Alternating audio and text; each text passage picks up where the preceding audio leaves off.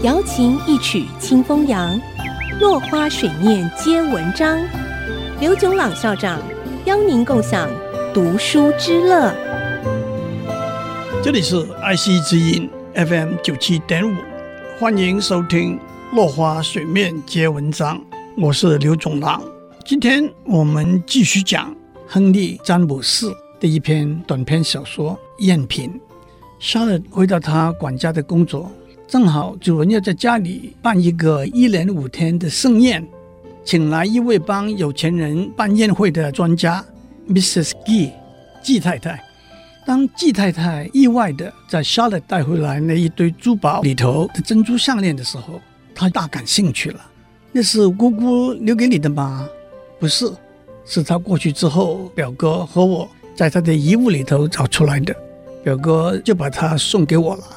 表哥一直都对你那么好吗？你为什么会这样问？你知道那串珍珠项链是真的吗？当季太太把那串项链戴上的时候，她得意极了。她告诉莎乐，珍珠项链肯定是真的，只是多年被埋藏和遗忘，就像睡着了一样。珍珠要常常被穿戴、赞赏，才会活起来。莎乐说。那我该怎么办？表哥把它送给我的时候，以为它是假的。季太太说：“难道你要还给他吗？”我可不懂，他自己是傻瓜。莎乐说：“是啊，我记得我还特别指出，跟别的珠宝看起来是很不同的。”季太太说：“那就好了。”莎乐接着往下想：“那么这串项链是从哪里来的呢？”姑姑以前是一个演员。她长得好看吗？年轻的时候看起来还很不错。季太太说：“原来如此。”莎乐说：“那你认为这是别人送的礼物吗？”可是表哥很不喜欢这一个说法。表哥的生母很早就过世了，继母很用心地照顾他，看着他长大。莎乐的思路变得很混乱。既然项链是真的，他该把它还给表哥。但是他要不要若无其事地把项链和过去的往事完全埋藏起来？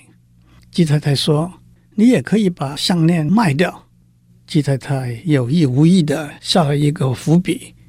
莎乐不由得问：“那么姑姑为什么没有把项链卖掉了？是不是这也代表一份记忆呢？”晚上的宴会上，季太太向莎乐借了那串项链。戴在他白白胖胖的脖子上，神采飞扬。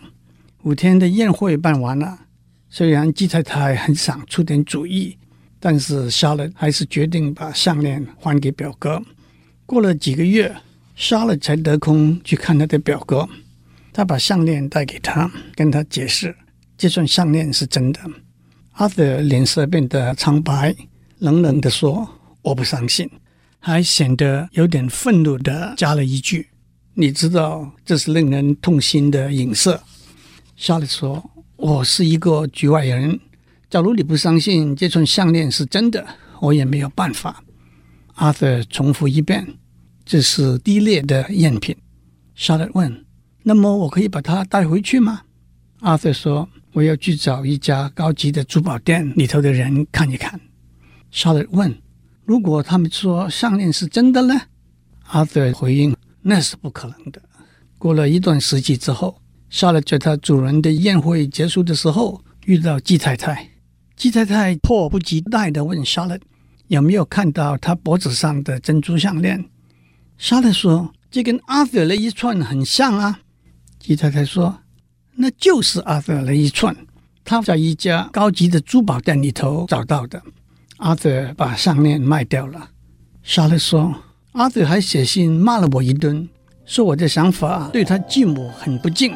他已经把那串假的项链打得粉碎了。”季太太回去了，莎乐倒记起来，季太太曾经问过他阿德的地址。到底季太太有没有去找过阿德呢？今天我们的时间到了，下次再继续聊。落花水面皆文章，联发科技真诚献上好礼，给每一颗跃动的智慧心灵。